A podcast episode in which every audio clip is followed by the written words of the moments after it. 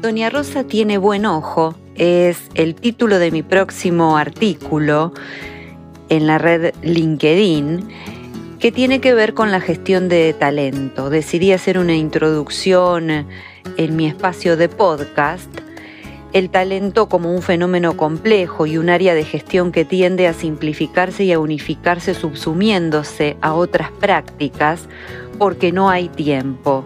Eh, observo el fenómeno de la agilidad eh, que se confunde con generar espacios para parar y pensar.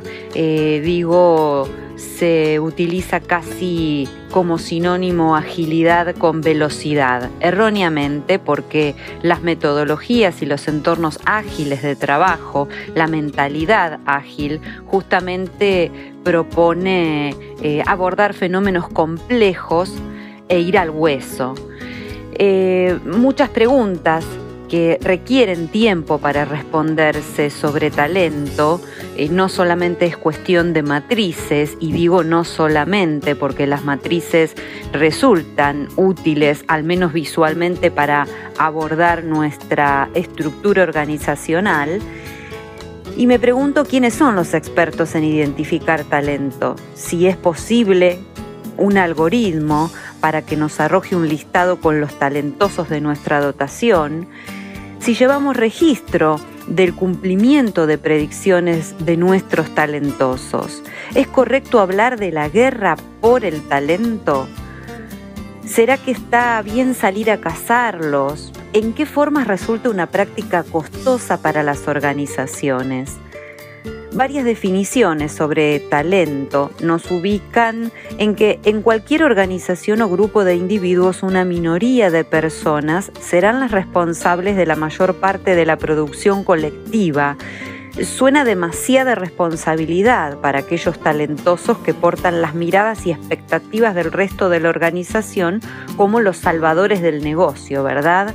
Y por otra parte demasiado riesgo asumido y responsabilidad asumida para aquellos quienes deben conformar a esa élite o grupo de los elegidos que prometen.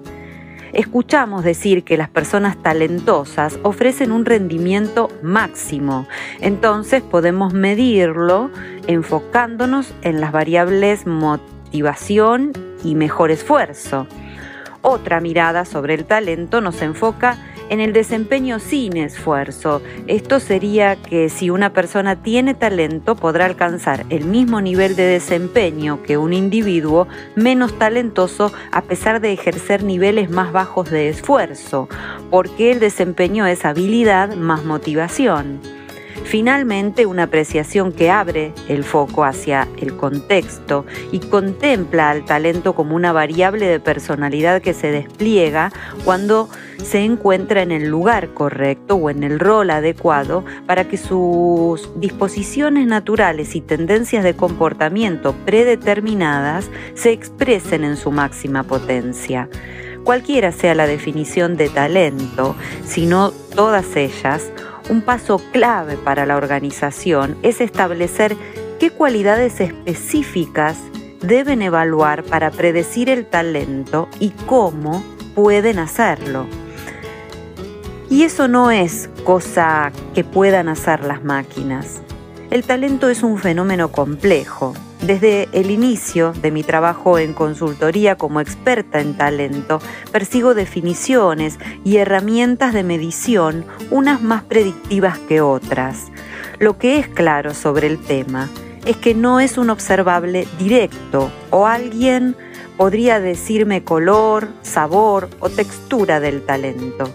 Entonces, no nos queda más que definir factores que nos permitan una aproximación indirecta sobre los cuales realizar inferencias. Aquí enfrentamos un problema y es el del lenguaje y sus malos entendidos. Me surge la tan famosa frase de Saint-Exupéry, pues muchas veces el talento es invisible a los ojos como lo esencial en la frase original en el principito.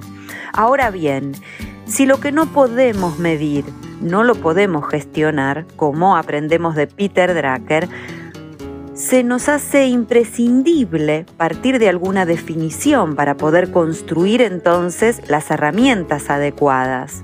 Poder realizar predicciones válidas y confiables resulta de vital importancia, ya que se trata del futuro de las personas, su destino y sus senderos profesionales dentro de las organizaciones.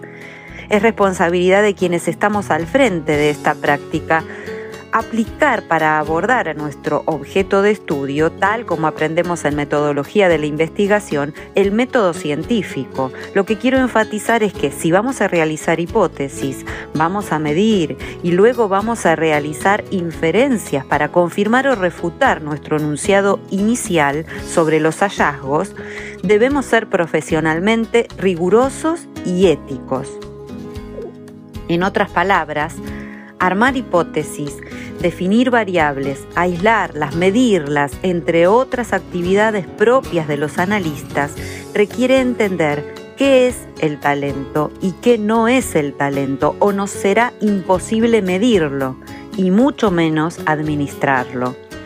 Para ejemplificar, si salimos a buscar por la selva misionera una iris caminante, tenemos que saber que es una flor exótica, también llamada lirio misionero, o corremos el riesgo de pasar a su lado y volver a la ciudad con las manos vacías.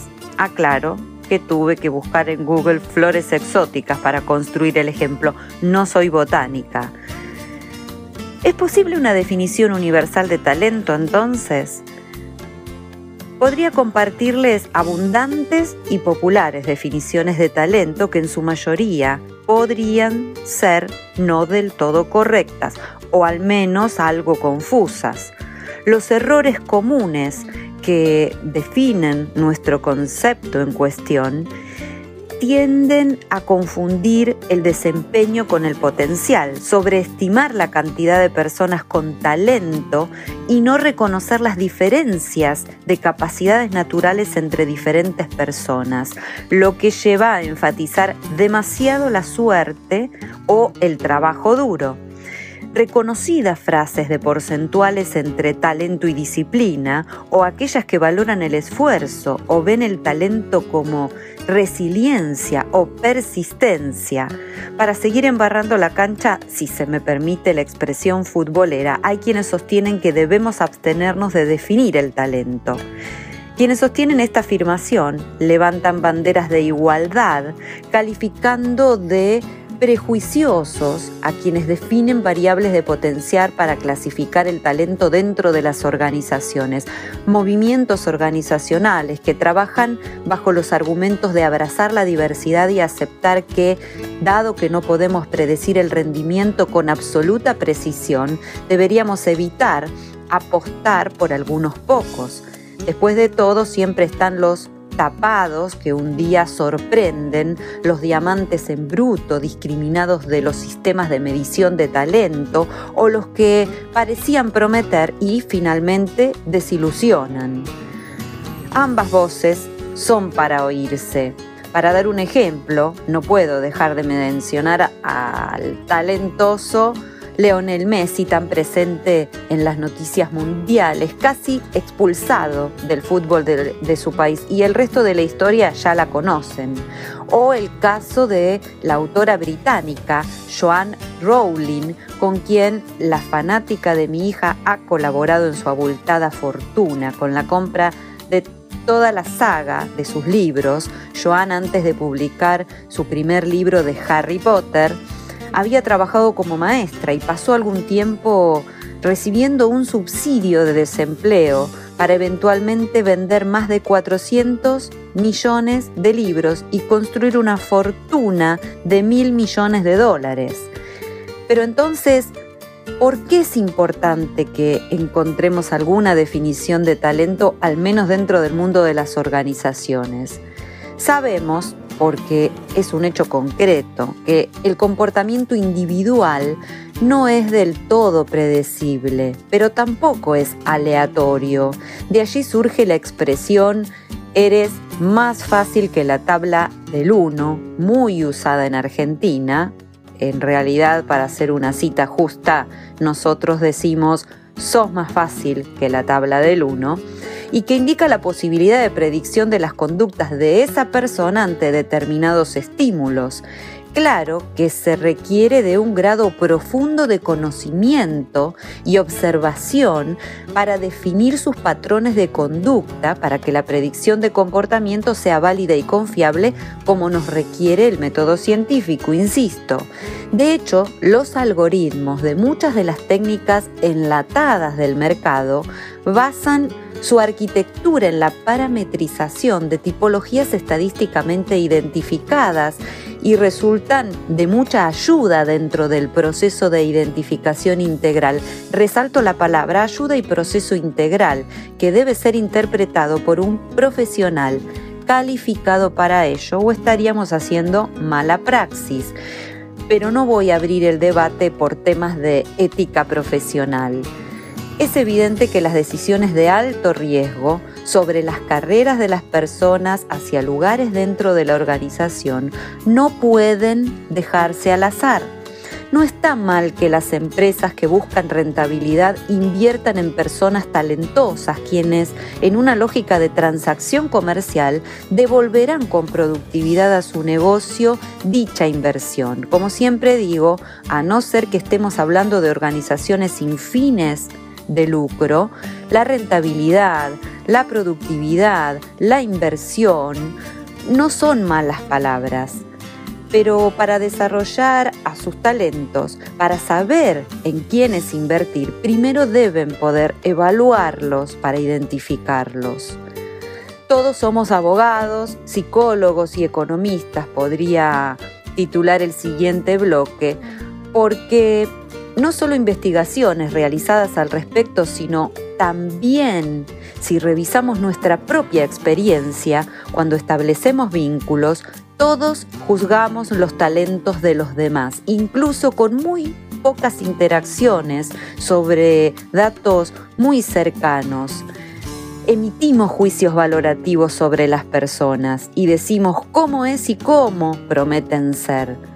Como sabemos de los tan nombrados actualmente sesgos cognitivos, no hay segunda oportunidad para una primera buena impresión, refiriéndonos al efecto halo. También la experiencia nos muestra que acorde a las habilidades del observador, esas inferencias que generalmente se basan en actitudes prejuiciosas y estereotipos, a menudo son precisas. Conozco personalmente colegas que con solo observar a las personas a la distancia realizan juicios valorativos con el 100% de precisión. En conclusión, la predicción de talento sucede, y más aún entre los profesionales dentro del mundo del trabajo expertos en personas. Por lo tanto, debemos enfrentar y no negar que la gestión de talento existe y su propósito es la diferenciación. Por ello mismo es que debe abordarse con responsabilidad, ética y profesionalismo desde una óptica científica y no puramente intuitiva. En mi caso, no se me ocurriría prescribir ningún tipo de medicina, ya que mi título en psicología no me lo permite. Lo que sí resulta de mi área de competencia es el análisis de las conductas y prácticas vinculadas a ello. Sé que quedan preguntas sin explorar y es por ello que si el tema es de tu interés, te invito a la lectura del artículo completo que próximamente estará siendo publicado en mi red profesional de LinkedIn.